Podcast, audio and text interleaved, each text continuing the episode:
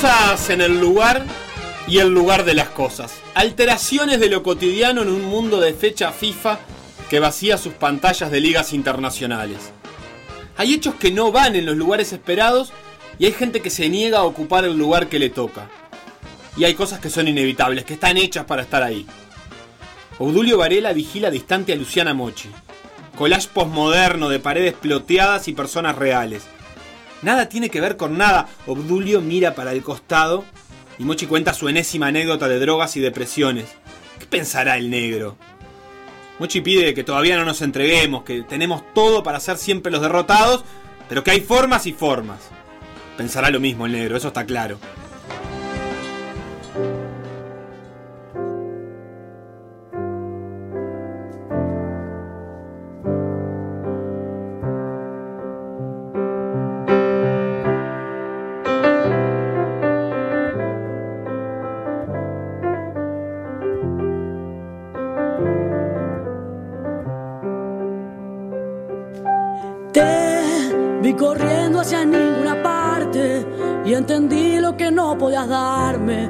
Y a la noche volví a sonreír. Di lo que puedo y lo que necesito, ni me acuerdo de lo que perdimos, el recuerdo también se perdió. Vi que hay historias que no tienen tiempo. El bigote sirve un fernet que prolija y generosamente llora sobre un vaso emperifollado con el cultura de barrio. Mochi insiste con una historia que no tiene manual de instrucciones. No se sabe si hay que llorar o reír. Ella está depresiva y hay un terremoto. Real, no metafórico. La gente llora. Una chica de adelante, dos tías allá a lo lejos y quién sabe quién más. Pero al mismo tiempo, cuenta cosas que hacen que las carcajadas reboten en las paredes que custodian, además de Obdulio, el Sócrates de Corinthians y Megan Rapinoe, la futbolista que desafió a Trampa. Todo sucede en la cantina de un club de fútbol, un lugar donde no se suponía que entrara la política. Cosas que no van en sus lugares. Entre todo eso, con culpa y mucha, se relojea la final de la NBA, que es la última, o puede serlo, pero no es. A los hits todos los esperan perdidos y muertos, pero se niegan a ocupar ese lugar y la pelean hasta el final. Creo que en el fondo saben que van a terminar perdiendo. El tema es cuándo y cómo. Como Mochi, como Obdulio y como todos. Fin de semana de errores en la Matrix. Cosas que están en lugares que no deberían estar. O sí. Un perro se mete en la recta final del Giro de Italia, como el gato negro en Matrix. Alex Dowsett se para en los pedales, pero el perro no está dispuesto a dejarse vencer por cualquier ciclista, por bueno que sea. El perro tiene tres piernas y una cuarta que no le anda bien y salta simpático y va delante de todos en el Giro de Italia. Hay que hacerle una pequeñita maglia rosa, esas como que a las que le ponen las viejas a sus pichichos. Pero no, Dowsett pedalea en solitario durante el final, escoltado por el perro trípode. Gana como no gana casi nunca, una tapa grande tras mil años de acompañar al resto. Arriesga cada día. Tiene una enfermedad que no le permite a la sangre coagular y cualquier corte puede implicar una hemorragia incontrolable. Con eso, corre cada día a 50, 60, 70 kilómetros por hora en un pelotón de 150 personas en calles de poco metro de ancho. This long into the night with maybe just one half a glass of Prosecco. He can hardly believe it. And that dog is still there. Well, he has plenty of time in hand just to avoid that dog. And he's going to just move over to the opposite side. I can't believe they haven't got that out of the way. It's not going to affect him. He manages to get up and over the last possible hurdle and make his way through to the line. Dogs of war will not prevent him. They're still trying to get that dog out of the way for the chase behind and the sprint that's, that's coming. Let's uh, get a look at uh, Alex Dowsett across the line as he takes victory on stage eight of Giro d'Italia. He can hardly believe it. He's quite emotional there, I think. It means so much to him. He's just starting to realize what he's achieved. He's been years out there fighting and fighting and fighting, and that's what it means to him. Alex Dowsett takes stage eight of Giro d'Italia.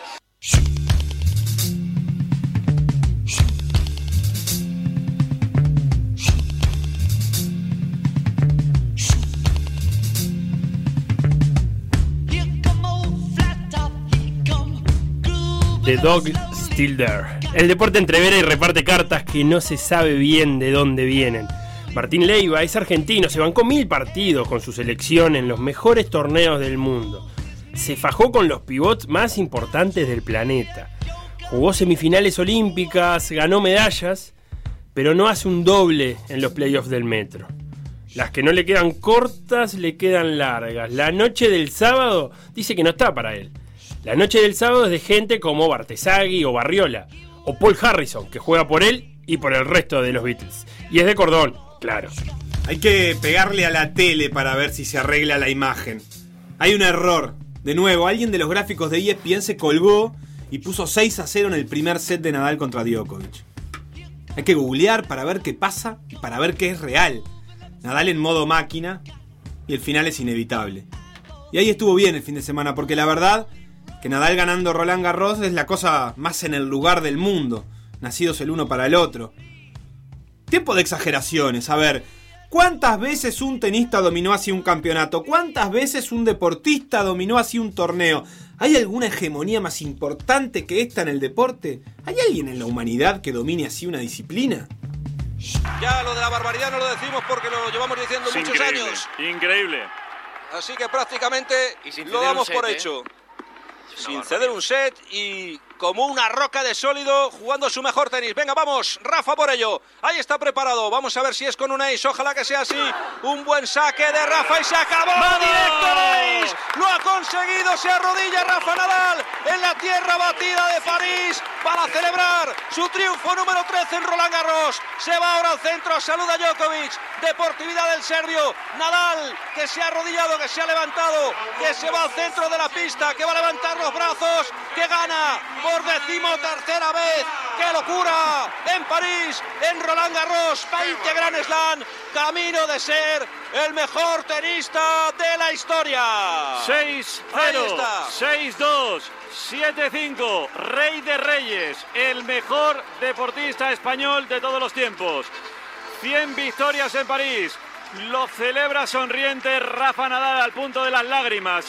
12 más 1, 13 copas de los mosqueteros disfrutemos de Rafa porque nunca tendremos a nadie igual que Rafael Nadal Parera. 20 Grand Slams enganchando a Roger Federer y ya en el debate por ser claramente el mejor tenista de la historia.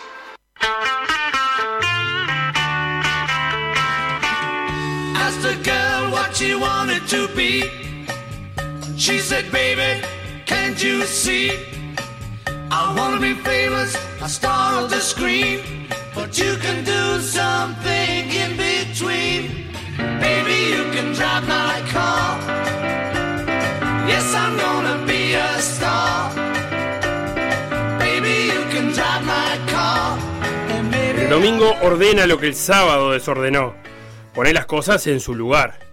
No la dominará así como Rafa, pero cuando pase en raya a la historia, Lewis Hamilton estará sentado en la mesa de los mejores de la historia gana el Gran Premio de Nürburgring y ya es, junto a Michael Schumacher, el máximo ganador de la historia. Y va a quedar solito en la tabla histórica más temprano que tarde. Con Hamilton las carreras son así, o gana o pierde por fallo mecánico o por sanciones. Hamilton no se pasa nunca en una curva, su auto nunca va más despacio, nunca desaprovecha una oportunidad. Gana siempre y hoy gana y habla con su equipo en la radio y charla y siempre tiene calma. Lewis Hamilton, who picked up his first win in Canada, is coming round the final corner now for his latest win. And what a special win! It's win number 91. The record is equalled. Schumacher and Hamilton, the most successful drivers of all time.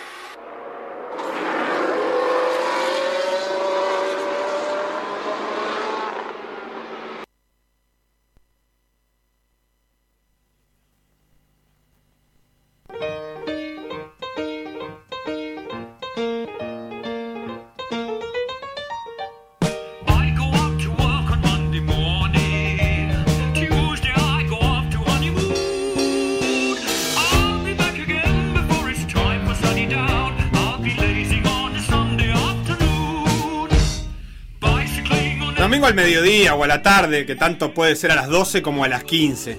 Es el horario muerto, viudo de la Premier League.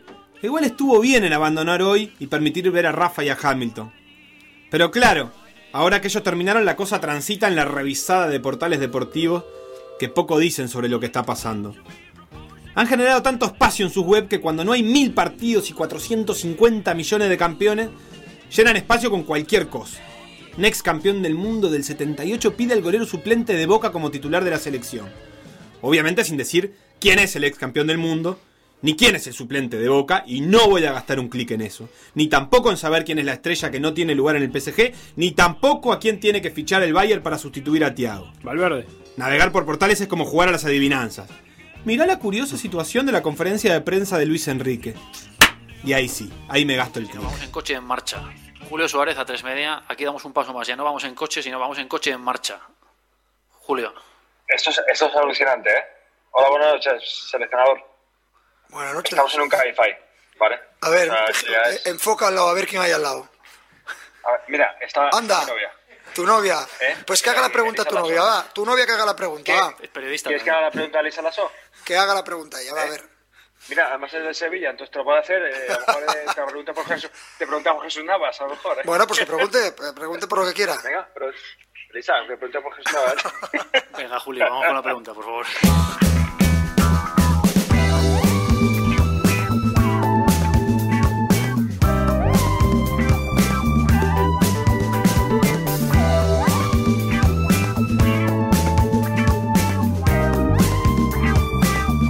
Valió la pena el clic, ¿eh? Pero ahora sí, finalmente el plato fuerte.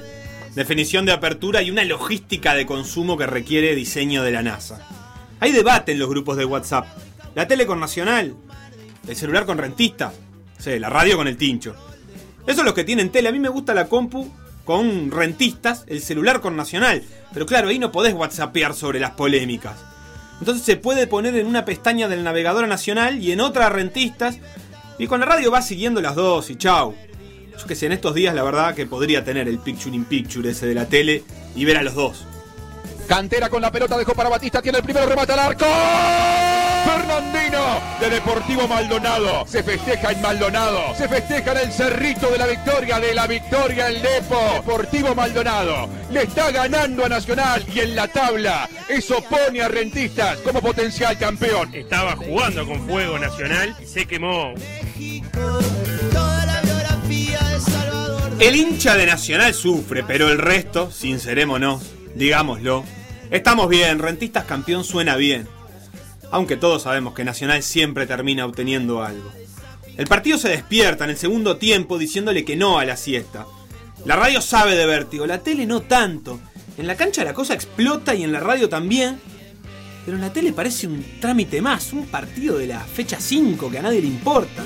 Penal para Rentistas, atención. Aquí Jardines del Hipódromo, Rentistas con el penal, con la pierna derecha del 7, con la pierna derecha de Gonzalo Vega. La posibilidad de gol en Jardines del Hipódromo para el puntero del campeonato. Carrera lenta y arranca y Vega.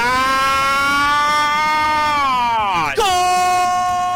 Que puede ser un gol a la historia, no solo a Danubio. Rentistas en 6 del segundo tiempo, gana 1 a 0 y por ahora se queda con el apertura. Gol importantísimo porque le da la ventaja a Rentistas y el equipo rojo está cerca, está cerca de conseguir algo que nunca antes ha conseguido. Puede ser un partido histórico para el equipo Bicho Colorado. Y el gol de Rentistas, gol de los Bichos Colorados, gol de Rentistas que también sacude la tarde. Pasó a ganar Rentistas y acá gana Deportivo Maldonado. Necesita empatar rápido Nacional, va para Carballo. Lo marcaron, lo marcaron, se tira Lerda, peligro. Entrevero en el área del Deportivo Maldonado, Carballo, que sí, que sí, que sí, gol. ¡No! Felipe Carballo, buena Carballo. Saca de los pelos a Nacional cuando Rentistas pasaba a ganar. Allá en la curva, aquí en la blanqueada. Se blanquea un poquito el partido. Vuelven a estar empatados. Nacional con Deportivo Maldonado. Empata el bolso. ¿En qué momento Celsa están uno a uno? Y empata Nacional. Estaba jugando muy cerca del arco Deportivo Maldonado y eso se paga. Los entreveros pasan a ser peligrosísimos. Empate. Salió con otra actitud Nacional el segundo tiempo.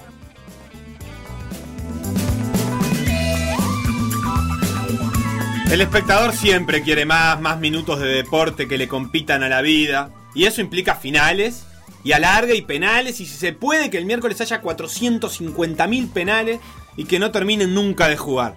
Pero para que todo eso suceda, antes necesitamos el gol de Danubio, que llega. Cacique, cacique, cacique, gol de Danubio. ¡Gol! El cacique Santiago Paiva definió ya con el arco desguarnecido. Empata el partido La Franja. Paiva, Santiago Paiva pone el 1-1 aquí en Jardines. Mérito para Danubio de pelear, el corazón, de buscarlo. En realidad Rentista lo estaba manejando bien el partido, con la pelota en su poder. Esa genialidad de Piñeiro que le permite empatar el partido y darle flor de mano a Nacional, dicho sea de paso.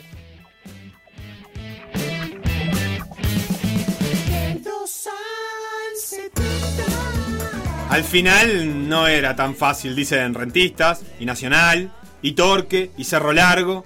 Una cosa es ganar, y otra cosa es ganar para ser campeón, decimos todos. Y nadie gana. De los cuatro que pueden ser campeón, ninguno.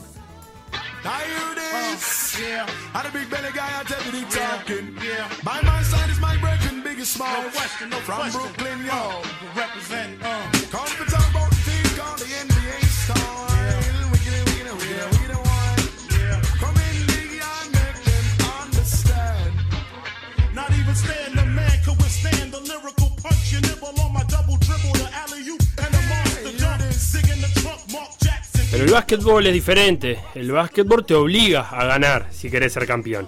Olvidarse de la final de la NBA es raro. Pero si Miami se olvidó, ¿cómo no se va a olvidar uno? Un domingo cuando la noche se hace real. Prender, la eh, prender tarde la tele es perderse todo. Apenas da tiempo de ver unos minutitos sueltos antes de que los Lakers rompan todo. Están heridos. Ganar no es suficiente, es necesario humillar, sacar 10 puntos, 15, 20, 30. Los jugadores de adentro brillan y los de afuera hacen de hinchas, se ríen, gritan. Un poco se burlan. Miami sabe que le mojó la oreja a la fiera y sabe que este podía ser un precio. Recién al final los Lakers parecen dejar de pegarle en el piso a los irreverentes y se dedican a festejar que son campeones. Esto se acaba Ganan los Lakers el cuarto anillo de LeBron James, el cuarto anillo del monstruo. Este año un monstruo ha venido a vernos y los Lakers igualan a los Celtics con 17 títulos.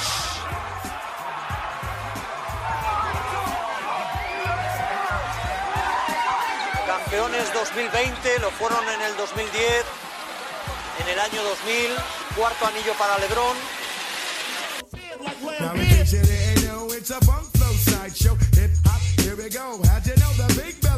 y después Lebron habla y ahí sí se nota que no solo quería ganar, quería ganar y poner todo arriba de la, de la mesa. Quiere ganar y ser el mejor.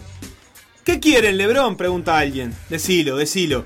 Quiero respeto, el manager quiere respeto, el entrenador quiere respeto, Los Ángeles quieren respeto y yo quiero mi maldito respeto. We just want our respect. Rob wants his respect. Coach Vogel wants his respect. Our organization want their respect. Laker Nation want their respect. And I want my damn respect too.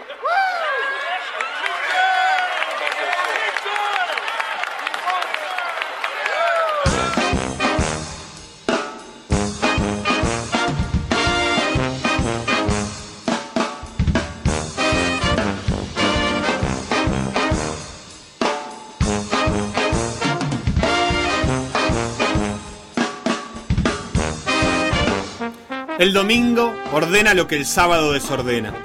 Nadal, Hamilton, Lebron dominan las cosas como casi nadie antes y andás a ver si vendrá alguien después. Nombres propios determinados a ocupar ciertos lugares. El caos del deporte que, al final, termina coronando a los mejores. Por decir algo, en vivo, hasta las 15, en M24.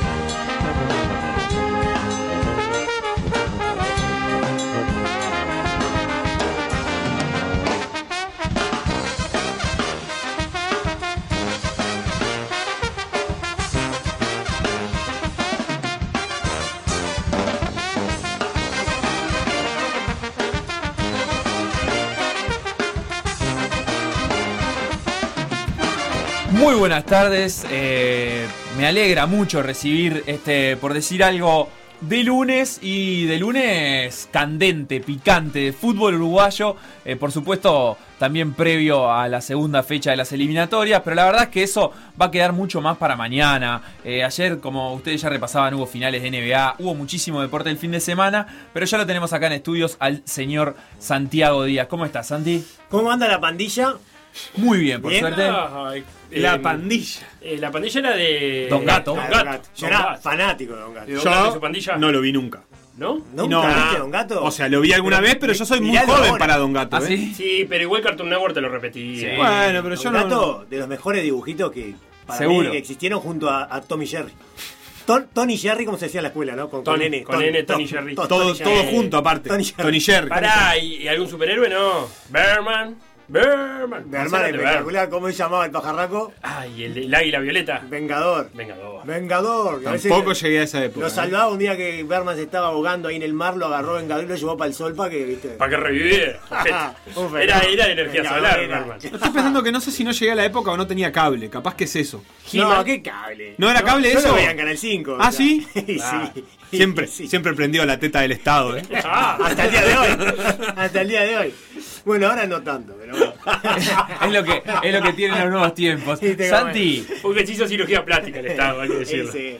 Santi, ¿cómo estuvo ese fin de semana, sobre todo el domingo, en Jardines del Hipódromo con ese Danubio rentista? Antes de meternos en el análisis Sí. del partido y eso, Sí. pero me imagino que vos, eh, trabajando, has vivido muchas definiciones de campeonato. Y esta es un poco particular, un poco extraña. O sea, no, no, se, se vivió así con esa tensión de definición de campeonato en la cancha?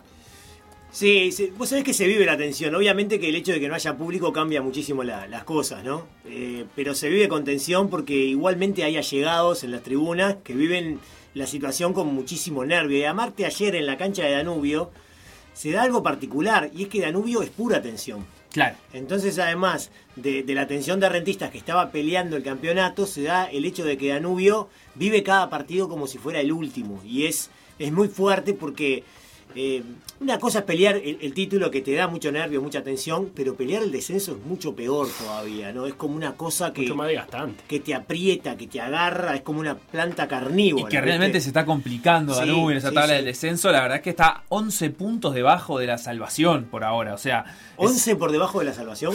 Está, eh, decí que el bloque de los que están a 11 son varios, son, son cuatro equipos entre los que, Que está Defensor, 66. River Plate, Fénix y Claro. no recuerdo qué otro que tiene 66. Wanderers. Ahí Wanderers. está. Este, son esos cuatro equipos y hay un equipo en el medio eh, Que es Boston. que es Boston River, que es el otro que estaría descendiendo No, al día de hoy. Danubio está obligado a hacer un buen intermedio. No Seguro. tiene otra opción. Sí, No sí, puede- y en un buen clausura también, ¿no? Y También, pero si no arranca con un buen intermedio, porque ahí hay algún rival directo, tiene. En el grupo, por ejemplo, está Boston River, en el grupo de Danubio. Sí, y defensor. Y defensor. ¿no? Y le que van a tocó debutar entre ellos, el, además. el grupo difícil, como quien dice, del intermedio, por lo menos por, por nombres, ¿no? Como en, en eso de que eh, obviamente no hay grupo fácil o difícil en el intermedio porque es intercalado, eh, pero los nombres Pero yo pesados creo, aparte, en, el- en el... en Creo que el intermedio hay que leerlo con la tabla del descenso adelante, ¿vos ¿sabés? Porque hay cuadros que se han salvado o se han olvidado del descenso por haber hecho un buen intermedio. Recuerdo Plaza Colonia el año pasado, eh, o Liverpool incluso, eh, que hacer un buen intermedio te da un aire para que el clausura más o menos bien, no te digo, no tenés que pelear arriba, pero más o menos bien te salva. Y Danubio al revés, porque Danubio el año pasado había hecho un gran apertura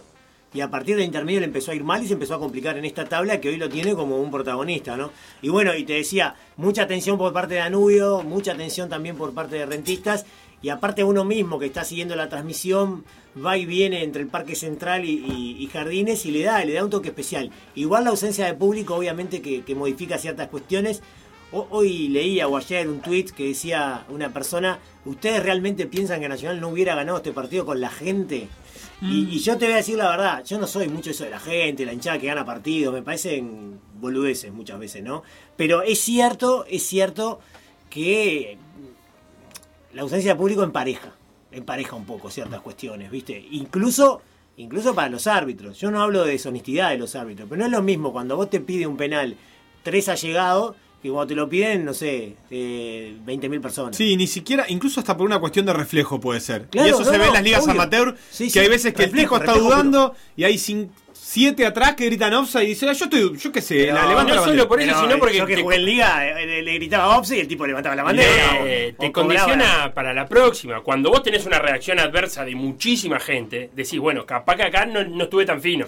Y, la, y te condiciona para, para, para lo que sigue en el partido. También no es lo mismo ir a buscar, eh, escuchar el murmullo de la gente cuando se te está capando un campeonato y se empieza a poner nervioso Sí, y los pases empiezan a ir largos o empiezan a ir a la tribuna y vos sabés que necesitas un gol y la gente se pone nerviosa. Bueno, pero en el parque pasó algo que en el segundo tiempo Nacional entra definitivamente con una actitud muy diferente al primero, que capaz que con público el enviones era mucho más del que fue. Claro, capaz que metía el primero y ya metía el segundo, ¿no? Puede pasar. Esto que vos decís eh, puede quedar un poquito confirmado en la tabla de posiciones y sobre todo en la tabla de, de partidos ganados, empatados o perdidos. Hubo gran eh, paridad en este torneo, una gran cantidad de partidos Cantidad de empatados. puntos que se perdieron, de hecho, Paco. los que van a definir el título ganaron la misma cantidad de partidos que empataron y eso de por Siete sí... y siete, ¿no? Exacto, ya, ya es raro. Eh, vamos a hacer el repaso numérico de, de la fecha. Voy a repasar los resultados, la tabla de posiciones y después nos vamos a meter, por supuesto, en el análisis de, de los partidos. Tenem- tenemos eh, show de hinchas también para disfrutar. Eh, en la jornada del sábado, eh, primer partido que se jugó fue River Plate 2, Progreso 1. Peñarol y Fénix empataron 0 a 0 en el Parque Capurro, mientras que Cerro y Wanderers empataron 1 a 1. Ya el domingo, en la mañana, Liverpool venció 3 a 2 a Boston River. Y en la tarde, los cuatro partidos que se jugaron a la misma hora tuvieron los empates de Nacional Deportivo Maldonado, Danubio, Rentistas y Plaza Colonia Torque por 1 a 1. Y la victoria de Defensor contra Cerro Largo 2 a 0. En la tabla de posiciones, Nacional y Rentistas igualaron en 28 puntos, una diferencia de más 11. La única diferencia en, en el- en lo numérico es que Nacional hizo 27 goles y recibió 16, mientras que Rentistas hizo 26 y recibió 15. Eso quiere decir que Nacional eh, en desempate por saldo de goles es primero, pero de todas formas no importa porque eh, el campeonato se va a definir en una gran final el miércoles a las 20 horas en el Estadio Centenario. Por detrás de todos los equipos terminaron Torque con 25, Peñarol y Cerro Largo con 24 puntos, Defensor con 21, Wanderers y Deportivo Maldonado con 20, Liverpool 19, Fénix 18, Progreso 16, River Plate y Plaza Colonia con 15, Danubio y Cerro con 14, Boston River con 13. Ayer eh, al cierre de la transmisión eh, conversábamos con Sofi sobre cómo llama la atención que los tres equipos que provinieron del descenso, eh, del descenso no, De B, provinieron de la. B, de segunda división profesional, terminaron en la parte alta de la tabla, entre los ocho de arriba, siendo Deportivo Maldonado octavo, pero Rentistas y Torque terminaron segundo y tercero. Son tres sociedades anónimas deportivas también, ¿no?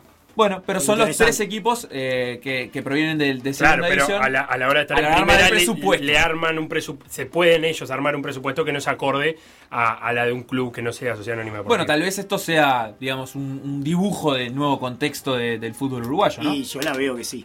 Yo la veo que viene para ese lado y esos equipos van a ir escalando, ¿no? Porque hay tanta penuria económica, tanta dificultad, tanta dificultad para encontrar recursos genuinos que, que bueno, que esas sociedades anónimas, sobre todo las que tengan espalda y las que tengan paciencia y las que tienen un proyecto serio, yo creo que se van a transformar Aparte en equipos son, importantes. son tres sociedades anónimas que apuestan a, a también a la formación de jugadores, no solo a traer. Claro. Porque Rentista, de hecho, vende un jugador que lo forma, que lo forma Rentista, Torque hace de su cantera, por lo menos la está armando. Y, y también contrata mucho joven, pero joven de verdad, 17, 18, 19 años, como para tenerlo en el plantel. O sea que son sociedades anónimas que no solamente traen sueldos altos o jugadores formados, sino que los forman ellos también. El buen rendimiento de estos tres equipos los saca por el momento de la pelea por el descenso, los deja bastante arriba en la tabla. Así que la tabla del descenso, la, la verdad es que la podemos leer por puntos y no por promedio en este momento. 47 tiene Cerro, es el que está más abajo. 55 Danubio, 61 Boston River y hasta ahí los tres que vienen descendiendo. Hasta el momento, por supuesto. Y después está ese bloque de cuatro equipos que son Phoenix, Wanderers, Defensor y River Plate, que tienen 66 unidades por encima de ellos, con un promedio un poco mejor. Y ahora sí el promedio pesa, es Deportivo Maldonado, que tiene 20 unidades hasta el momento, un promedio de 1,333. Y no saque esa plaza de esa lucha, ¿no? Plaza tiene 71. Está- 71, está correcto. a 5 puntos. Está a cinco Bueno, no, puntos está de- a 5 puntos del bloque, pero está a Del 10, bloque, claro, sí, a sí. 10 puntos de Boston River. Que es Sí, el, ul- o sea, el primero de los que están descendiendo. O sea, vos te animás a sacarlo. Yo no sé si me animo a sacarlo, quedan un montón de partidos, pero. No, pero realmente si te sería- animás, te con- animás, decímelo. Lo tienen que pasar seis equipos. Claro, con esa cantidad de equipos muchas en el medio medio, sería una correcto. catástrofe para Plaza descender. Tendría que hacer realmente un pésimo torneo eh, intermedio y clausura, Y clausura. todo junto. Bueno, que Eh, se queden tranquilos entonces en Colonia. Atento Colonia. Que ya descendieron. Sí, sí, ya los acabo de, de se para preocupen, siempre, para ni siempre. Ni contraten, no traigan nada. Redondeamos el repaso con los grupos del intermedio, o por lo menos lo que podemos confirmar hasta el momento. Dale. La Serie A es Liverpool, Plaza Colonia, Cerro Largo, Montevideo City Torque, Progreso, Cerro, Wanderers y el campeón. Está dificilísima esa serie. Por rendimiento. Sí. A vos te gustan los nombres, pero por rendimiento. No, no. To- Estoy totalmente de Torque, acuerdo. Wander que va a tener a Carreño de entrenador. Eh, Esto ya es oficial lo de Carreño. sí, eh. lo dijo el club. Ya es oficial. Eh, ¿Quién más me dijiste? Liverpool está ahí. Pero en eso que decías, sí, Liverpool está ahí. En Liverpool eso que va a tener que tener entrenador nuevo. De mirar también. esto con la tabla del descenso, Wanderers no juega contra sus rivales directos, por ejemplo. Bien. Eh, la mayoría de los rivales directos por el descenso están Fénix, Danubio, Defensor Sporting, River Plate y Boston River, junto con Deportivo Maldonado y Peñarol en la Serie B. No, la serie B es la serie del descenso, olvidate. Y ahí va a estar el vicecampeón, que puede Bien. ser rentistas o nacional, como ya hemos dicho. Está, me encantó. Así que tenemos la serie B, descenso, y la serie A para meterse en copas. No sé, para dividirla de alguna manera. Sí, sí, para rotularla. Perfecto. Adelante ustedes con el análisis de la fecha, me quedaron mirando los, muchachos. Está redondeado. ¿Por dónde querés empezar? Vamos a empezar por el domingo. Vamos a empezar por el domingo entonces. Y sí, porque a Peñarol. Ah, Peñarol con El Reti- sábado, no, le- no con le- Fénix, no 0 hagas 0. eh, leña al árbol caído. No, pero.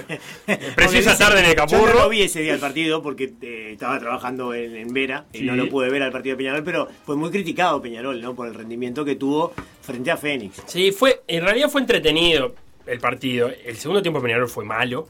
Fue malo. En el primero tiene tres opciones de gol, las tres del Canario Álvarez. eh, pero el segundo tiempo, eh, después de la expulsión de Facundo Torres, ya Peñarol dio como por, por Cerrado el por cerrado.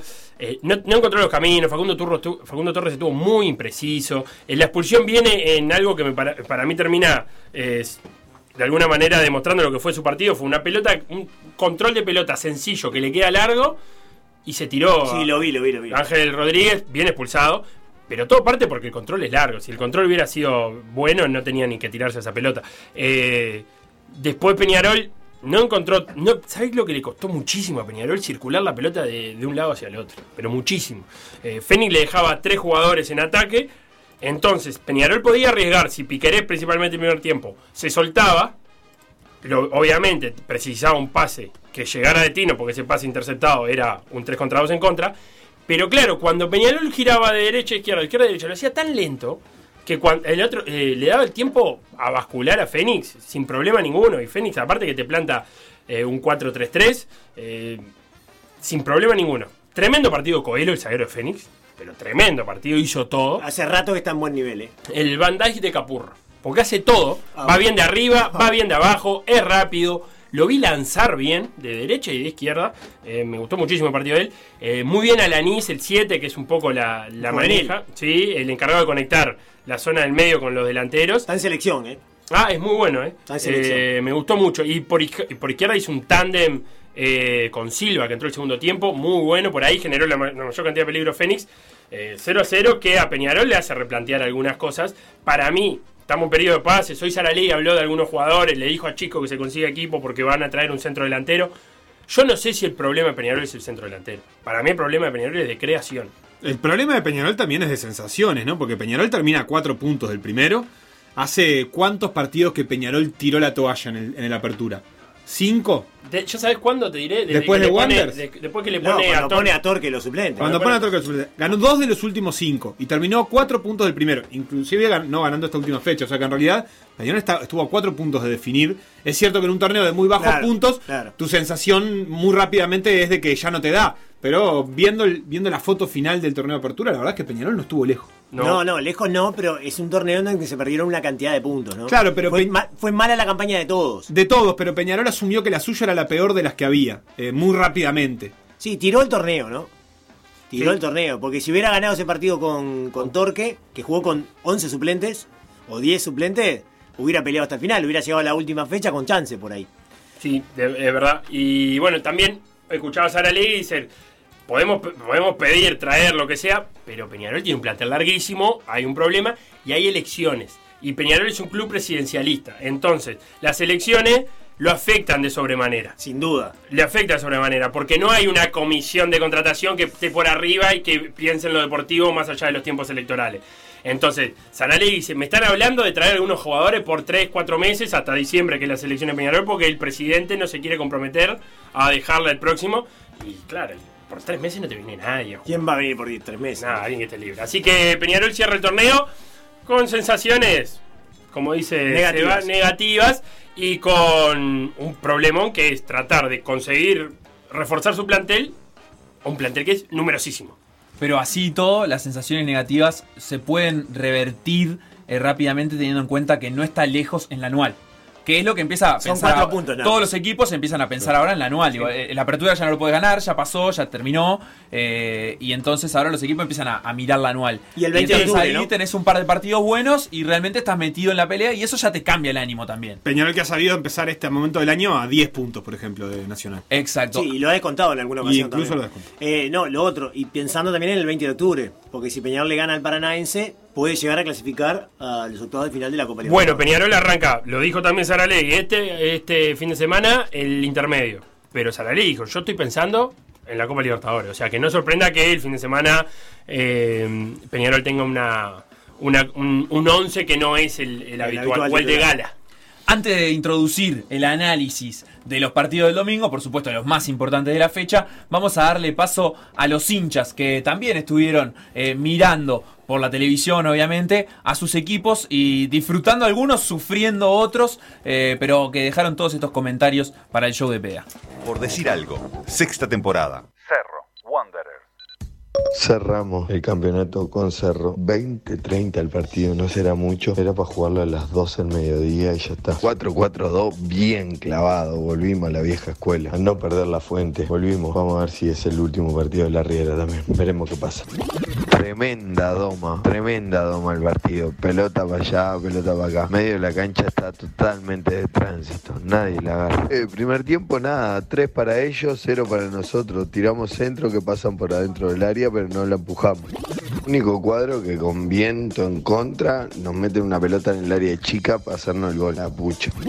Patamos rapidito, vamos nosotros. El inspector Gallet parece la riera, me muero. Fue empate 1 a 1 ante Montevideo Wanderers, un gol de Michael Cabrera, el hombre destacado en este torneo apertura en la ofensiva del equipo villero. Destaco eh, el esfuerzo de Juan Jacinto Rodríguez, que no solo aporta desde lo deportivo, sino aportó mucho en lo económico, hay que decirlo, este, en un equipo realmente eh, destruido, eh, porque no solo tiene problemas económicos, sino tiene problemas sociales y deportivos. La verdad que Cerro va a tener que hacer una reestructura bastante importante el próximo año. 1 a 1, terminó un campeonato de mi, mi, mi. Lo único bien que hicimos fue ganarle al Peñarol. Cerramos esta etapa, esta primera etapa del torneo, este, con muchos problemas, eh, casi condenados a jugar en la segunda división profesional. Y también destaco el esfuerzo de algunos juveniles, ¿no? Como Rodrigo Formento, que para mí es uno de los mejores arqueros del fútbol uruguayo. Dejó todo. Destaco también eh, el esfuerzo de, Nahuel Furtado por momentos. Se hizo bastante cuesta arriba las lesiones al buen lateral albiceleste. Y bueno, decirle a los jugadores que, a pesar de que uno se calienta durante los partidos, porque uno es hincha y es pasional, eh, los entiendo en la, parte como trabajador, eh, que no están pasando un buen momento. La verdad, se le dé mucha plata y bueno, realmente uno se, uno se calienta, pero después en frío analiza y debe ser complicado presentarse a trabajar en esas condiciones. Así que bueno, nos veremos la próxima etapa en el Y bueno, esperemos que sea lo mejor para Cerro, aunque la tiene muy complicada este, y eso nos parte el alma a todos los hinchas del Un abrazo grande y nos estamos viendo. Cerro, Cerro. Liverpool, Boston River. Pacha, dale, la pucha padre. No podría estar más de acuerdo con el comentario que acaba de hacer mi hijo Ismael, de dos años, zurdo además el hombre, así que si es habilidoso me saca de pobre, y si es un burro bárbaro lo ponemos de zaguero izquierdo y va a ser una meteórica carrera por la B nacional del fútbol argentino. La mañana dominical en Belvedere enfrentó a dos equipos. Por un lado el ataque de Liverpool, que recuperó su principal figura, el Tofi Figueredo, estuvo muy despierto los primeros 25 minutos el ataque negro y azul hasta el último toque, donde encontramos a un Colo Ramírez En una mañana complicadita, más allá que hizo el gol, porque el Tofi Figueredo es el mejor jugador que tenemos, uno de los mejores del campeonato, y en un error ahí del, sparring que teníamos, eh, habilitó al Colo Ramírez que no podía volver a errar un gol increíble como el que hizo a los tres minutos del primer tiempo. Bueno, buenos días, PDA. Terminó el primer tiempo. Hoy tocó verlo desde casa y un poquito más lejos de lo normal. Pero bueno, primer tiempo lindo, uno a uno. Arrancó ganando Liverpool con un regalito de la defensa del Boston. Y después empató Matías Rigoletto luego de 365 días, creo que sin hacer un gol. Pudo convertir, así que terminó uno a uno el primer tiempo. Y bueno, creo que un poquito mejor el Boston. Así que vamos arriba. Vamos a ver qué pasa en los segundos 45.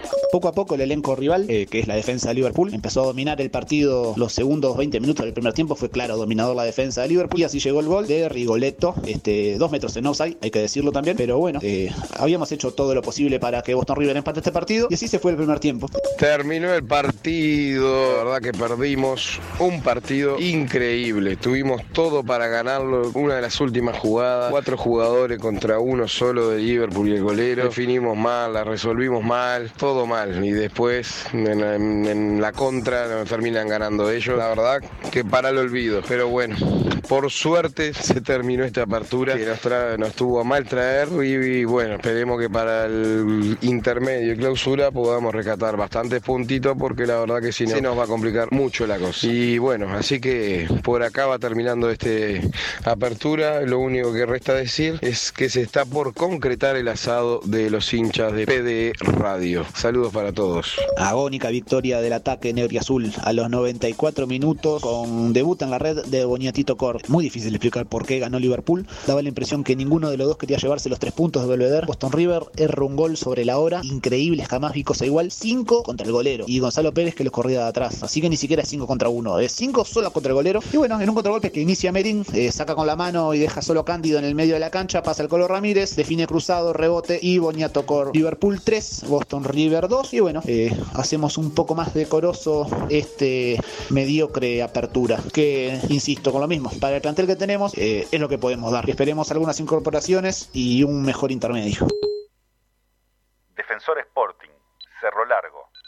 Y bueno, defensor que le ganó a, a Cerro Largo y cerró la apertura respirando un poquito más en el descenso, todavía estamos muy complicados. Y bueno, que se le ganó bien a Cerro Largo que venía arriba, goles de- del Tata González que jugó de lateral ya como en sus, sus inicios en el año 2004-2005 con defensor y el otro gol de Kevin Méndez que por fin se le abrió el arco. Y bueno, se ganó, que es lo importante, no estoy contento yo con, con la idea de fila, no, no me convence, pero así todo defensor cerró el campeonato terminando sexto, la verdad raro en el pobre fútbol uruguayo. Y ahora en el intermedio quedamos con Danubio, con Peñarol, con el perdedor de la final de Nacional de Rentistas y varios equipos del descenso, así que ese intermedio va a ser matar o morir y para ver que está defensor para clausura, si está para pelear arriba para pelear el descenso, que ahí sí se va a complicar mucho. Plaza Colonia. La sorpresiva táctica de Matías Rosa de jugar sin delantero centro en el primer tiempo no dio resultado. Nos fuimos perdiendo 1 a 0 bien con un baile de torque del Torquester City que en vez de un lavadero parecía el Manchester de verdad. En el segundo tiempo entró Zlatan Macia y ahí ya la cosa cambió, tuvimos más pesos, por lo menos paramos un poquito más adelante. Latón Sur tuvo más compañía, Álvaro Fernández también. El arquero de ellos se se hizo echar porque además de tener un- apellido impronunciable parece que es un pelotudo y nos dio la chance del empate un golazo del Facu Kid que si tuviera 10 centímetros y 10 kilos de músculo más sería el lateral izquierdo de la selección. Eh, terminó la apertura, una apertura triste que había arrancado ilusionado con, con aquel el póker de, de delanteros que, o jugadores ofensivos que ponía Rosa y terminó en esta basura sin atacar que fuimos la última fecha. Espero que para el clausura se puedan recuperar Dible, Sur, que traigan un 9. Manta, Chiqui, traigan un 9. Uno, no te pido uno que haga 20 goles, pero uno que haga 8 goles, ya está, ya está. Pues con ese y Juan Cruz entramos a Sudamericana otra vez. Si no, ya te digo que terminamos peleando el descenso, porque Álvaro Fernández nos puede hacer todo. Un placer, gente de PDA. Nos vemos en clausura. Abrazo a todos, menos a los oyentes. Nacional, Deportivo Maldonado. Hoy Nacional Rentistas vuelve Pablo García junto con Vergesio y el Santi, los jugadores más influyentes de la delantera de Nacional. Hoy hay que ganar para ver si tenemos final o no. Si me preguntás qué es lo que yo quiero, a mí me gustaría una final con Rentistas. Fue el primer partido del campeonato, me acuerdo, todavía podíamos ir al estadio y desde la Colombe vi cómo Rentistas nos ganó muy bien 2 a 0. Me gustaría la revancha, me gustaría la revancha, creo que nos lo merecemos y que Rentistas se merece esa definición porque ha sido el mejor cuadro del campeonato. Así que vamos a ver, vamos a recibir al Deportivo Maldonado en el parque.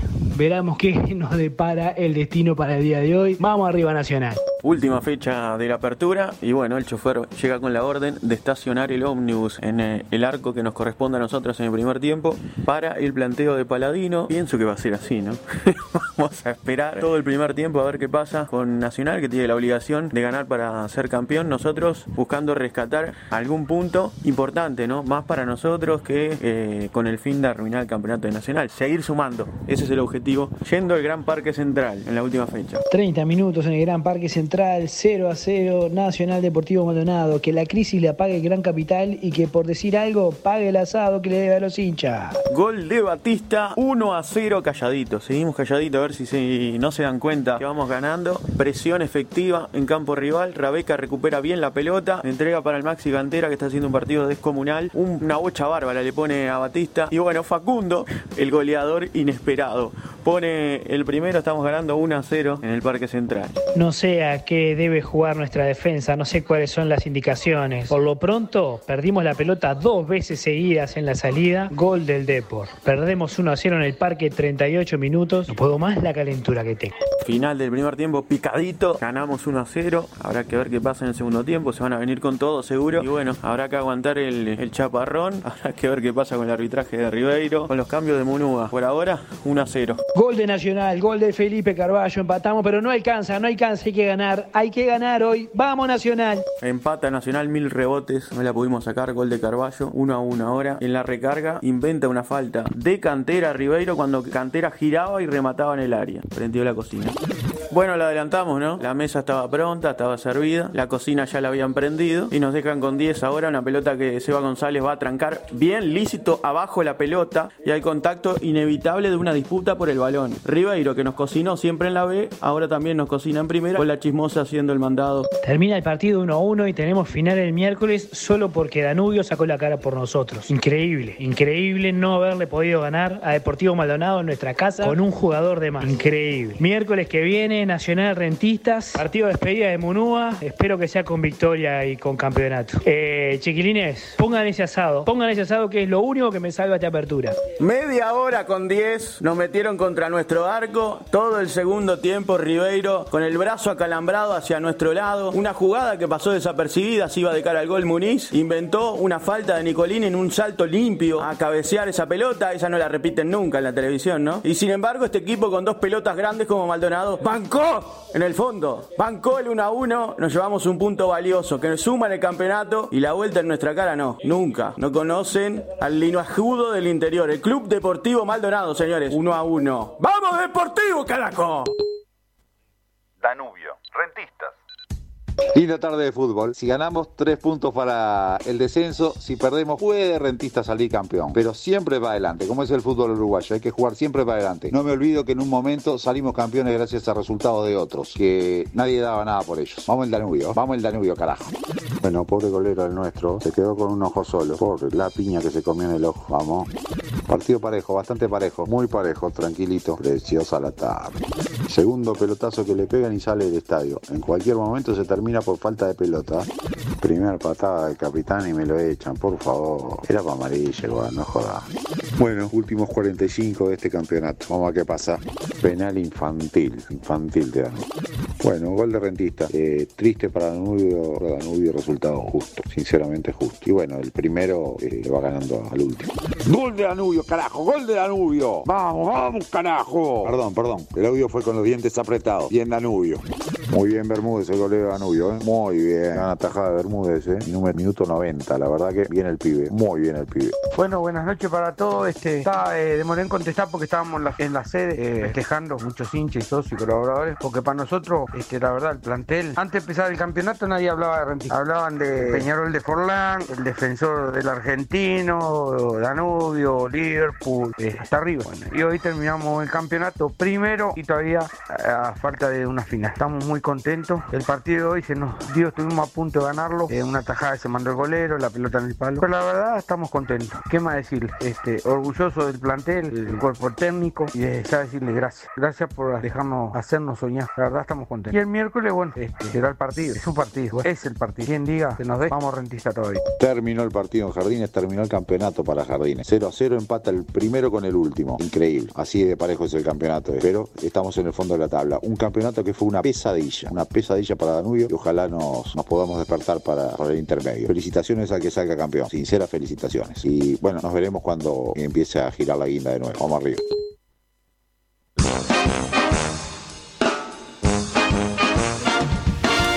Y ahí pasaban entonces los hinchas el, la última fecha, la fecha 15 del torneo de apertura, con la perlita ahí para el final. A mí me gustó mucho ese audio de- del hincha de Rentista que decía, bueno, estábamos festejando en la sede de Rentista, porque la verdad es que Rentista ya tiene motivos para festejar más allá de lo que pueda pasar el miércoles. Eh, y bueno, queda- quedaba pendiente con los comentaristas que estuvieron ayer en la transmisión de Por Decir Fútbol en el Parque Central Felipe, en Jardines del Hipódromo Estadio María Minchef de Lazaroff, el señor Santiago Díaz, el análisis de esos, de esos partidos, de cómo lo vieron y, y de cómo se dio eh, finalmente el resultado con bastante incertidumbre hasta, hasta que el juez no pitó en el Parque Central. Y claro, eh, fue el que terminó último el Parque Central. Creo que 20 segundos, 40 segundos después terminó en el Parque Central porque los dos descontaron más o menos lo mismo.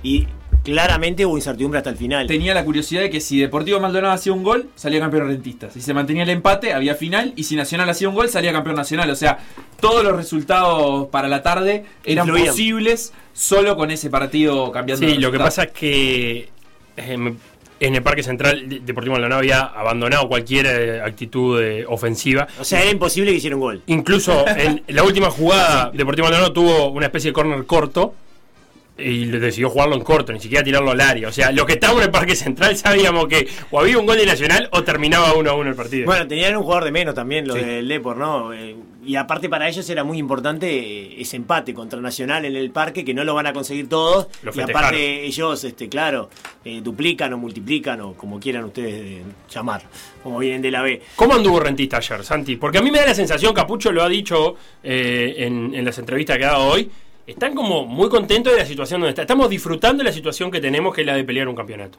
Y sí, no es para menos. y Lo que decía el Facu, que estaban festejando, y es lógico, que no van a festejar si vienen de la B y estuvieran a punto de, de ser campeones.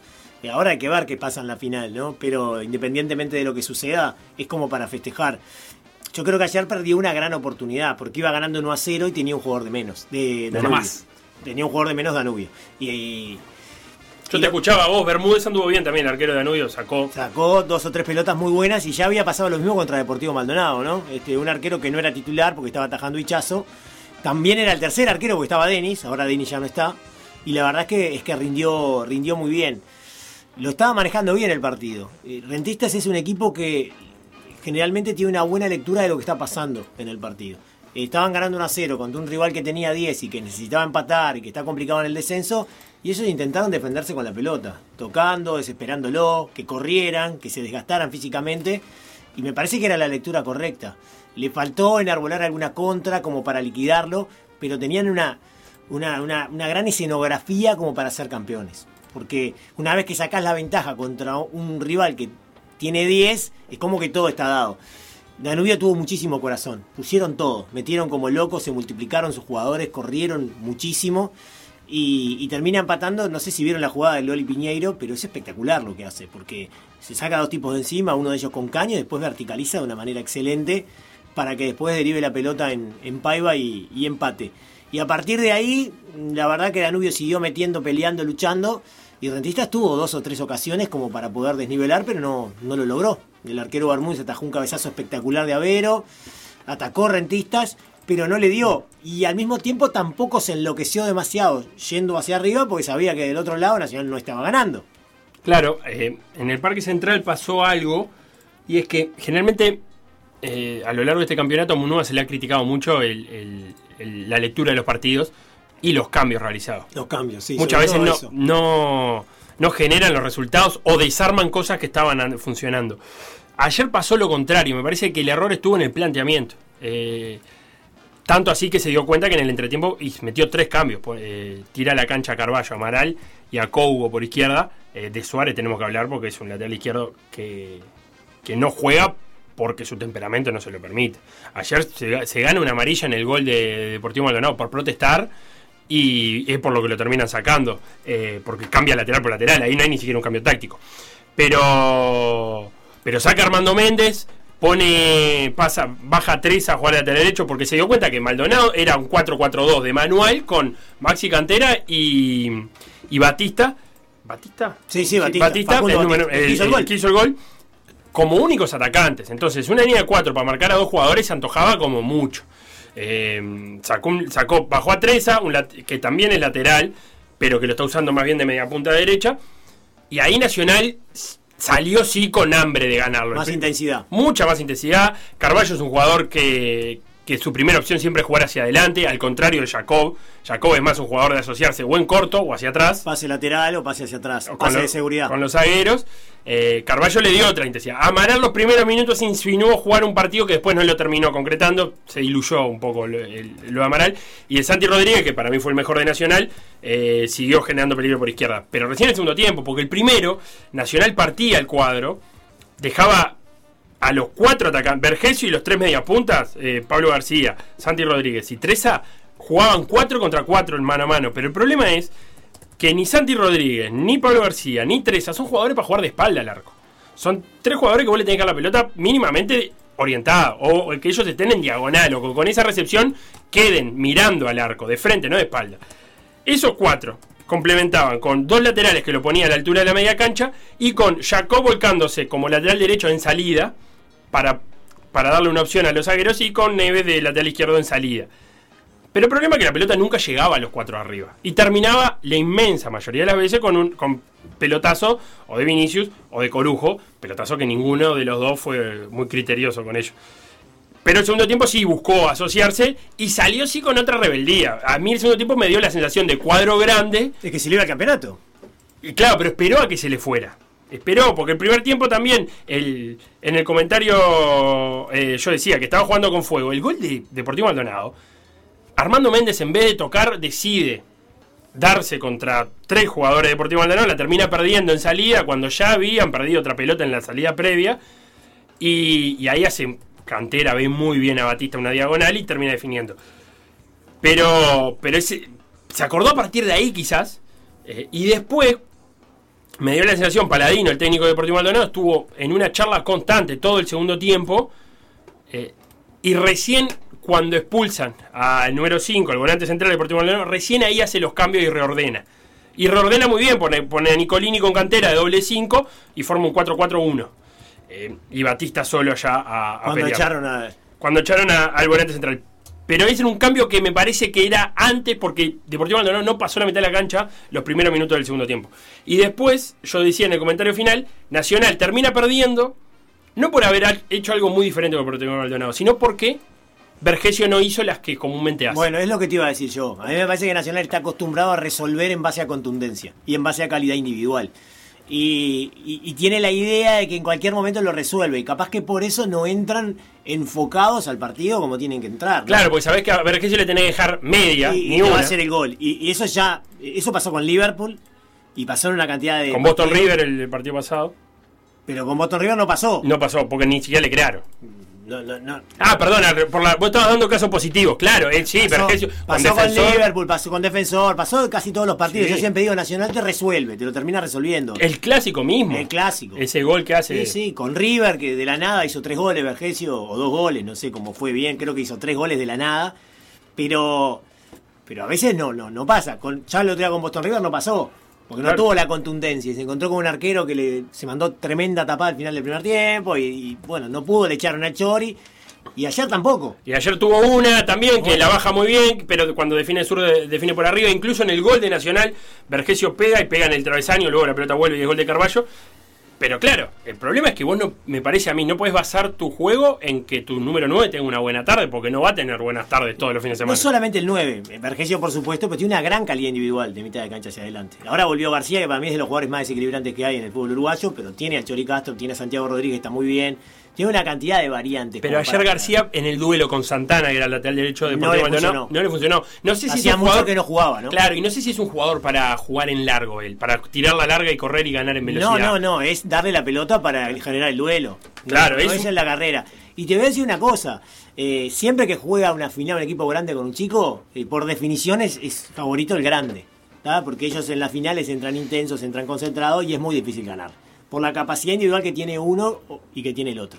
Pero ojo con Rentistas porque sabe lo que quiere. Es un buen equipo, está bien trabajado y Capucho planifica muy bien los partidos en función del rival que tiene enfrente. y o que- sea que ojo, porque además la ausencia de público también empareja un poco la cuestión. ¿eh? Y recordemos que el partido pasado entre ellos ganó Rentista, 2 fue a 0. prepandemia. Sí. el, único estadio- que le pudo ganar a Nacional en todo el torneo. Sí. en la previa. Y aparte el juego de Rentista es incómodo para Nacional, porque Rentista te propone una presión tras pérdida, una presión alta, donde los zagueros de Nacional no van a conectar con, con los volantes centrales, sean Jacob, Neves o Carballo. Y van a tener que jugar en largo. Y, y maneja bien la pelota también, ¿eh? Maneja bien la pelota. Tiene un extremo que es Gonzalo Vega, que ayer jugó por izquierda, que anda volando, está muy bien. Lo habíamos visto con un defensor que también hizo un partidazo. Nacional no tiene eh, en este momento demasiada eficacia con sus laterales. Están todos los Y laterales. del que otro lado está Bizab, que también es un jugador. Sí, sí, sí. El otro, ayer jugó de mm, ayer jugó de interior a Bizab y el Colo de extremo, que hizo un Bien. buen partido también, que hizo un buen partido el Colo Romero. Capaz que le, le- le falta a Cristian Olivera, ¿no? Eh, Cristian Olivera es, es tremendo. Pero aún sin Cristian Olivera, Sí, pero entre los dos lo están sustituyendo. Pero, el Colo supuesto. más en ataque y Avisab más en defensa, o se van alternando, pero dependiendo del lugar de la cancha es quien avanza más. Pero zurdo, el mérito de Rentista, sin su mejor jugador que te lo sacan en la mitad del campeonato, eh, igualmente llegar a la final, es tremendo con todas las carencias que tiene. Al lado de Nacional, de Peñarol, mismo de otros equipos que tienen grandes planteles, ¿no? Y el equipo del argentino, como dijo el, el- el hincha, que en realidad no, es argentino, no es uruguayo. recordemos que el Bueno, Colo- pero hizo toda su carrera. El Colo Romero se suma a Rentista en pandemia. O sea, no era parte del. Pero del- por eso te plantel. digo, ¿viste? Yo creo que hay un mérito enorme Rentista independientemente de lo que suceda. Y no es casualidad, no es casualidad. Juegan bien, saben lo que quieren y yo creo que ahí hay un gran mérito del conductor. Un gran mérito de Capucho. Del conductor. Miércoles, 20 horas, final de la apertura Nacional Rentistas en el Estadio Centenario, eh, obviamente con transmisión de Por Decir Fútbol. Nosotros hacemos una tanda y a la vuelta tenemos Roland Garros, tenemos Giro de Italia, tenemos Fórmula 1, tenemos finales de NBA con llamada al señor Marcelo Signorelli, a tu compañero o ex compañero, el coach Marcelo. Signorelli, Mi amigo. tu amigo el coach Marcelo. Signorelli, para hablar de lo que dejaron las finales de la NBA. Ya venimos.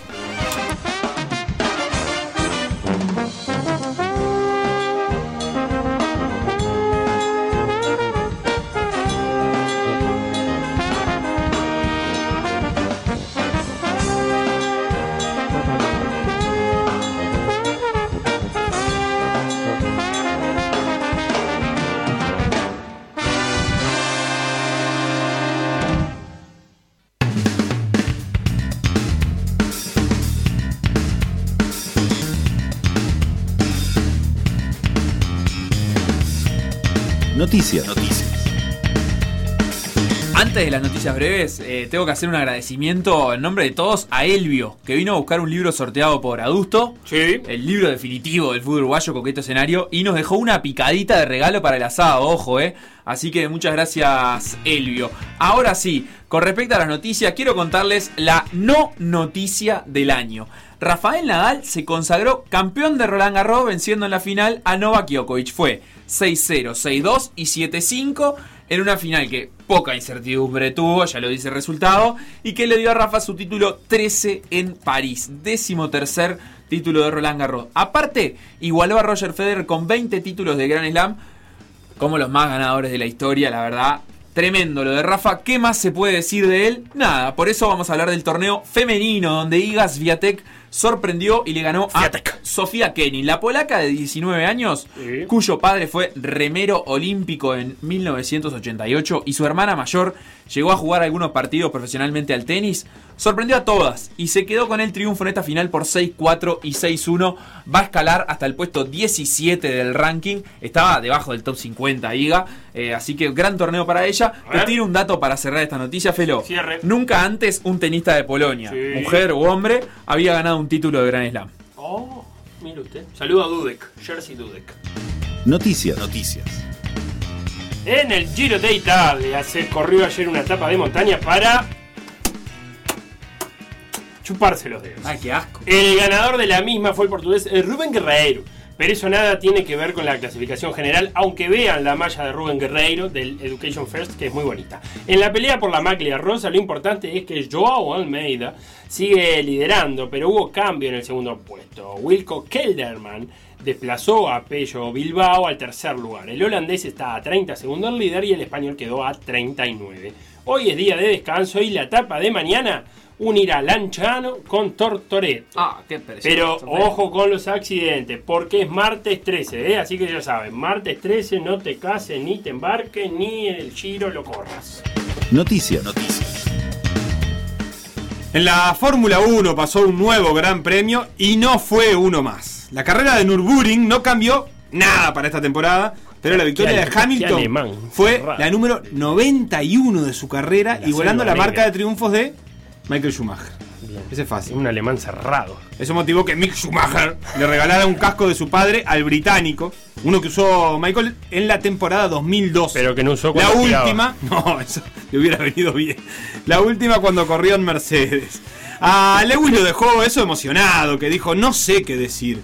Cuando creces viendo a alguien y lo idolatras, no creo que nadie, especialmente yo, pensaba que estaría cerca de Michael. No, no, no redacta muy bien. eh, Lo que va a Hamilton decir cuando Hamilton, habla. claro. Eh, segundo fue Max Verstappen. eh, y para el tercero tampoco fue un día más. Fue Daniel Ricciardo que volvió a subir a Renault a un podio por primera vez desde 2011. Todos muy contentos y Hamilton rumbo a su séptimo mundial. Redes. M24. En Twitter. M24 Radio. En Instagram. M24 Radio. En Facebook. M24.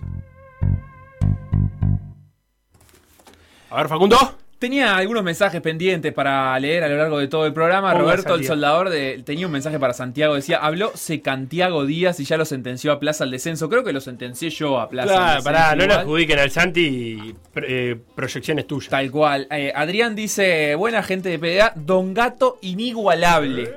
Eh, y por acá el hincha de Fénix, ya nos había dicho cómo se llama, ¿era Nacho? Nacho. Sí, Nacho, el hincha de Fénix. eh, preguntó si ya habíamos hablado del bochorno de la OFI ayer. Eh, de Fénix no tiene nada para decir porque fue un partido para la siesta. No, che, no jugó tan mal Fénix. El bochorno fue maravilloso, lo vamos a contar mañana mejor. Cerro Largo, salto, iba ganando salto 2 a 1, última pelota para Cerro Largo, tira la pelota al área, el juez, termina en gol, el juez señala la mitad de la cancha, los jugadores salto protestan, el juez anula el gol. Protestan quiénes? Los jugadores de Cerro Largo. A partir de ahí no se jugó nunca más. El reloj siguió corriendo hasta los 150 minutos. Tremendo. Eso era lo más lindo. Y se suspendió por falta de garantía. Suspendió por falta de garantía, aunque en el formulario tampoco ganaba salto 2 a 1, o sea que el gol ese nunca lo cobró. Así que la pregunta es, ¿qué señaló el árbitro? Vaya uno a saber.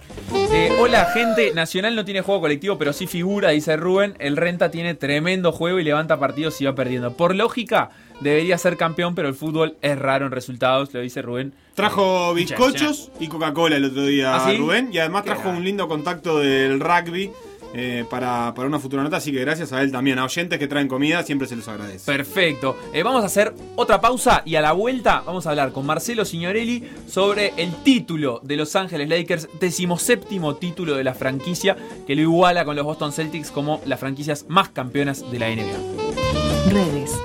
M24. En Twitter. M24 Radio. En Instagram. M24 Radio. En Facebook. M24.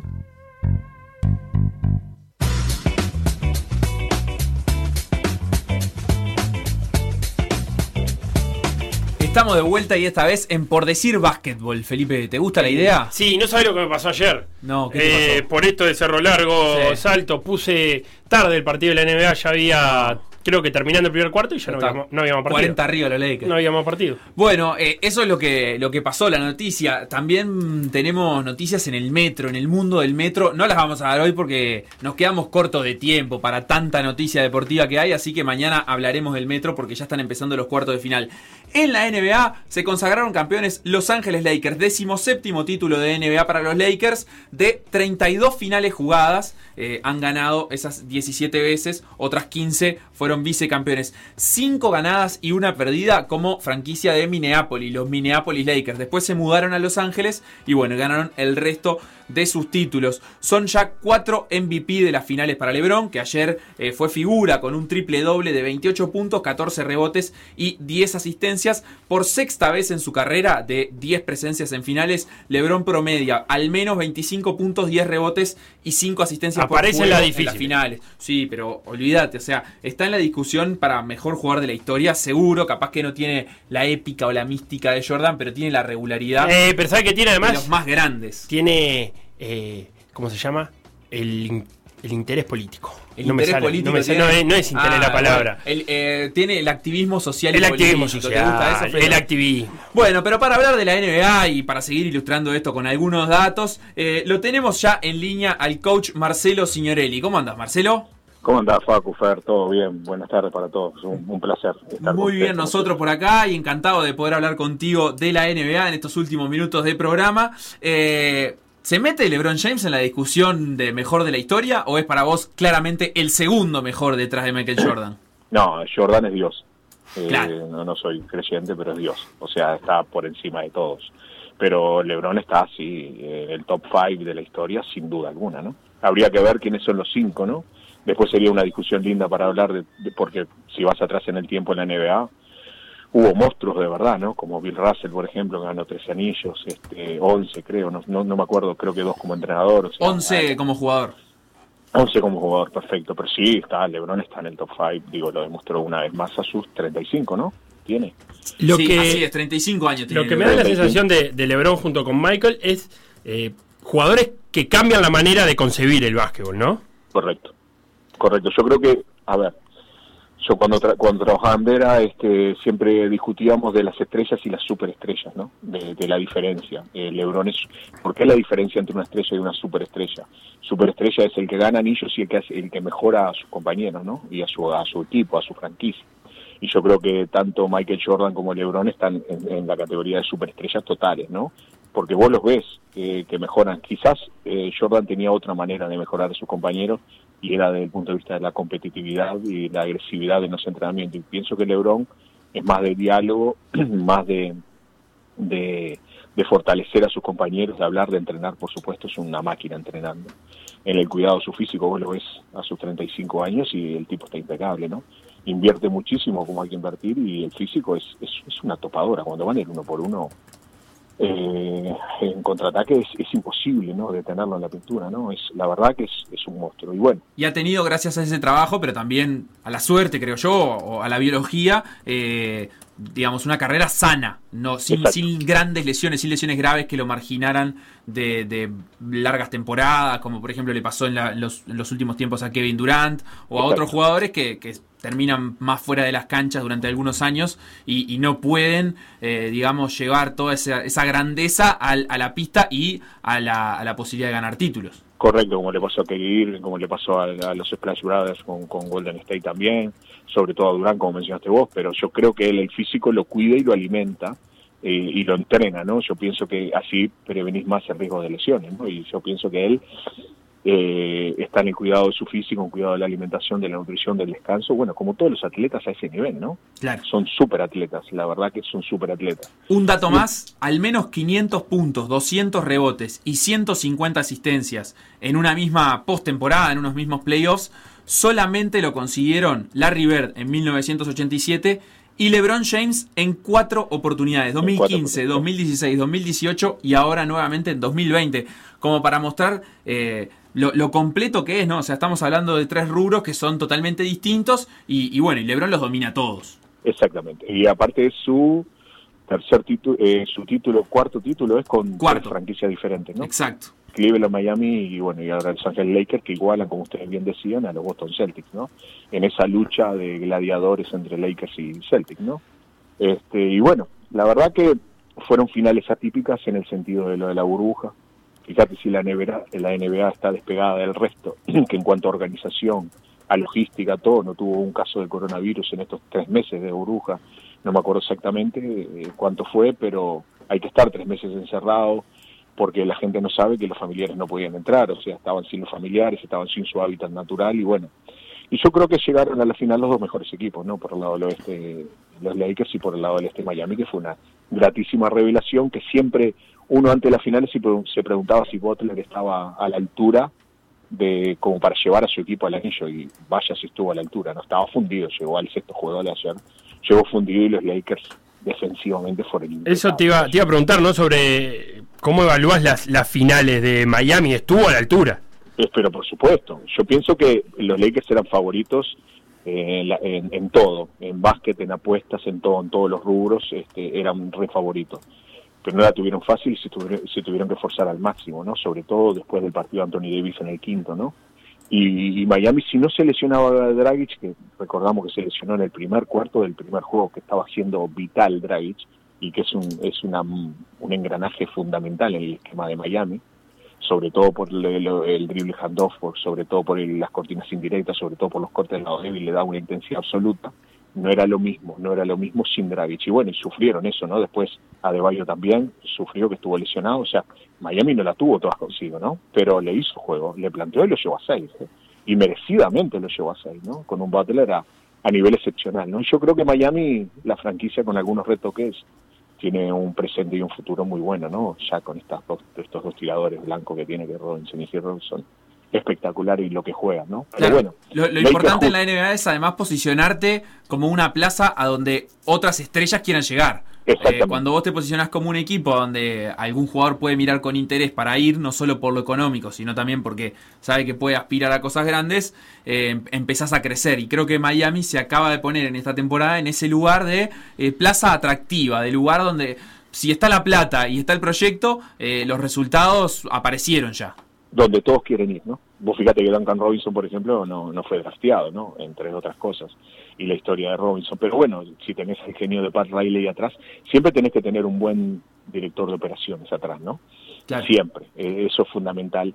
En, en la NBA, en la Liga de España, en la Liga nuestra. O sea, si no tenés un director de operaciones capaz, es muy difícil competir. Y bueno, a este nivel, eh, Pat Riley sabe algo de básquet sabe, por supuesto. Y bueno, y tuvo Spolstra que, que, que la verdad, un genio, también Frank Vogel ajustó en los playoffs, en las finales, eh, necesariamente a veces algunas cosas, ajustó espectacular. Y bueno, llegan los mejores siempre, ¿no? Al final es muy difícil que no lleguen los mejores. Otra historia como la que, la que marcaba de Duncan Robinson es la de Alex Caruso, jugador que ayer fue Claro. titular para los Lakers, eh, Claro. que no fue drafteado, que paseó algunos años por franquicias de la G-League, de la Liga de Desarrollo de la NBA, y que eh, terminó siendo campeón, y no solo siendo campeón llenando un plantel, sino teniendo minutos muy importantes. Y ayer creo que la, la decisión de ponerlo como titular, si bien en el básquetbol muchas veces lo, lo de la titularidad es relativo, creo que ayer tuvo mucho que ver con la intención que mostraron los Lakers desde el primer cuarto de salir a eh, aplastar en defensa, que de repente en los otros partidos habría priorizado más cuidar el juego interno y ponerlo a Howard como en- para hacer ese trabajo defensivo. Y, y ayer eh, prefirió un equipo un poco más rápido con esa variante que le dio mucho resultado.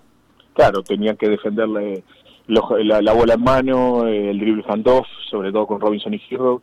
Eh, hizo un equipo más, más atlético. Con, o sea, antes de la serie se preveía que Anthony Davis iba a jugar de centro solo muchos minutos. Y fue así, con Howard se chocaban, este, no tenían espacios y bueno, y prácticamente no podían defender, no podían defender a Miami. Bueno, Vogel mantuvo esa alineación y ayer me parece que acer- acertadísimamente puso a Caruso de inicial y bueno, controló defensivamente los Lakers. Ayer fueron defensivamente un clinic, ¿no? La, verdad, el primer y segundo cuarto un clinic con un Kentavious Caldwell, Pope que jugó a gran altura también, sigue en el debe Danny Green, pero no importa, digo, lo- lo- los actores de rol son justamente estos jugadores de rol que tienen que aparecer en los momentos cuando el equipo más lo necesita. Sabíamos perfectamente, o se sabía que era un 2 por 2 ¿no? LeBron James, Anthony Davis de un lado y Jimmy Butler y Iván Adebayo del otro lado, ¿no? O sea, se sabía que era un 2 por 2 Y bueno, era cómo podían controlar ese 2 por 2 porque después los, jugadores de rol, sabes que Robinson y Giro si los dejas solo te van a te van a acribillar a triples y bueno, tenés que ajustar la defensa. Yo pienso que Vogel hizo un trabajo perfecto ayer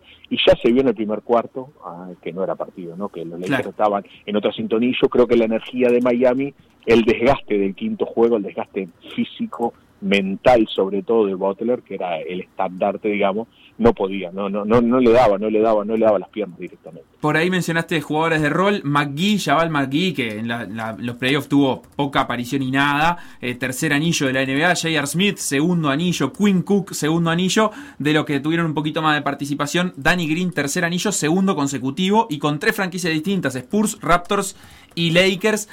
Tenía un plantel, digamos, jugadores de relleno tenían los Lakers que ya habían sido campeones. Eso no sé si pesa dentro de la cancha, pero tal vez en el ánimo del vestuario o en cómo saber manejar esas situaciones como para aplacar nerviosismo de, los más jóvenes y que tal vez en estos Lakers son de los que también son figuras, junto con eh, LeBron James, por supuesto, eh, puede, puede ser útil en el manejo del plantel, ¿no? Sin duda alguna, sin duda alguna, tenía muchísima más experiencia, tenían jugadores que ya habían ganado anillos como dijiste, ya vale Magui y Quinn Cook, que no vieron ni acción, pues ya vale Magui creo que arrancó de titular el primer juego, si mal no recuerdo, de esta serie final, después no jugó más directamente. Correcto. Y eso pesa, pesa a la hora. Danny Green, fíjate que es el tercer título, es como LeBron, ¿no? Con tres equipos diferentes. Claro. Este, a lo que voy es, a lo que voy es experiencia, pero también los jugadores que más resaltaron eh, de esos jugadores de rol fueron Rondo Caruso, ¿no? Yo pienso que le dieron la, la energía, la intensidad defensiva. Ya lo de Rondo fue espectacular, ¿no? Y también apareciendo en momentos ofensivos que vos decís Caruso y Rondo no tienen tanta tanta técnica como para ofensiva, pero la tuvieron, ¿no? Rondo poniendo triples importantes, había 45 que no erraba, Caruso poniendo, no solo poniendo triples, sino también poniendo penetración, asumiendo el rol que le dan los compañeros. Cuando vos tenés un compañero como LeBron James, que te, te semi-penetra central, que vas a tener un tiro abierto, porque penetración central son tiros abiertos, y te la da LeBron, como diciendo, tomá y hacelo, tenés la responsabilidad enorme de poner ese tipo, y Caruso la tuvo, Rondo lo tuvo, Marquis Morris también dio su contribución, o sea, pienso que fue un equipo compacto que a la larga, si bien Miami lo llevó al extremo, porque los Lakers se tuvieron que forzar, ¿no? Digamos, ayer fue otro partido, pues ya el primer tiempo ya estaba liquidado el juego, ¿no? Pero se tuvieron que forzar y tuvieron que defender y tuvieron que ser intensos y tuvieron que negar lo de, los handoffs, que era eh, la parte más difícil de defender de Miami, cortes del lado contrario y las indirectas, ¿no? O sea, se tuvieron que forzar al máximo. Yo pienso que fue una final linda de ver, muy táctica para ver muchas cosas, los permanentes cambios de hombre que hay entre, entre los bloqueos directos de los perimetrales, para atacar a Robinson, para atacar a Hero, eh, para atacar a Howard en los bloqueos directos, o sea, todas son lindas cosas de ver y bueno, pienso que fueron la NBA sigue siendo el mejor básquetbol del mundo, aunque algunos, yo, he leído muchos comentarios de que me aburre, de que me voy a dormir, de que... Bueno, pero eso tiene que ver con otras cosas, tal vez, ¿no? Con el aspecto táctico o, técnico del juego, ¿no? Yo, yo pienso que, que, que leía, no, no me acuerdo qué entrenador decía, que la NBA está despegada de todo en cuanto a estadísticas, en cuanto, en cuanto a juego, en cuanto a técnica individual, en cuanto a todo. Va delante de todos. Pero bueno, se fue la NBA este, y pienso que los Lakers son merecidos campeones y llegan, qué lindo, ¿no? El mano a mano con, con los Celtics y la verdad que está bárbaro. Y tanto los Lakers como los Celtics tienen para disputar eh, los próximos títulos. El dato que me quedaba pendiente en esto que mencionás también el mano a mano entre Lakers y Celtics es que Rondo es el primer jugador que gana título con Los Ángeles Lakers y con los Boston Celtics. Antes, eh, Lovelet en la década de los 50 había logrado con Minneapolis Lakers y Boston Celtics, pero bueno, Rondo tiene ese, ese dato curioso en su favor, su segundo anillo con Boston y Lakers, que son las dos franquicias rivales. Nos, nos quedamos sin tiempo, Marcelo. Muchísimas gracias por, por estos minutos, por este análisis del partido, de las finales de la NBA. Eh, hablaremos, por supuesto, eh, muy pronto cuando el básquetbol nos convoque y ya también nos despedimos de toda la audiencia. Un abrazo muy grande. Muchas gracias a vos y cuando te ponga algo, por favor, no me nombres al aire. Te mando un beso grande.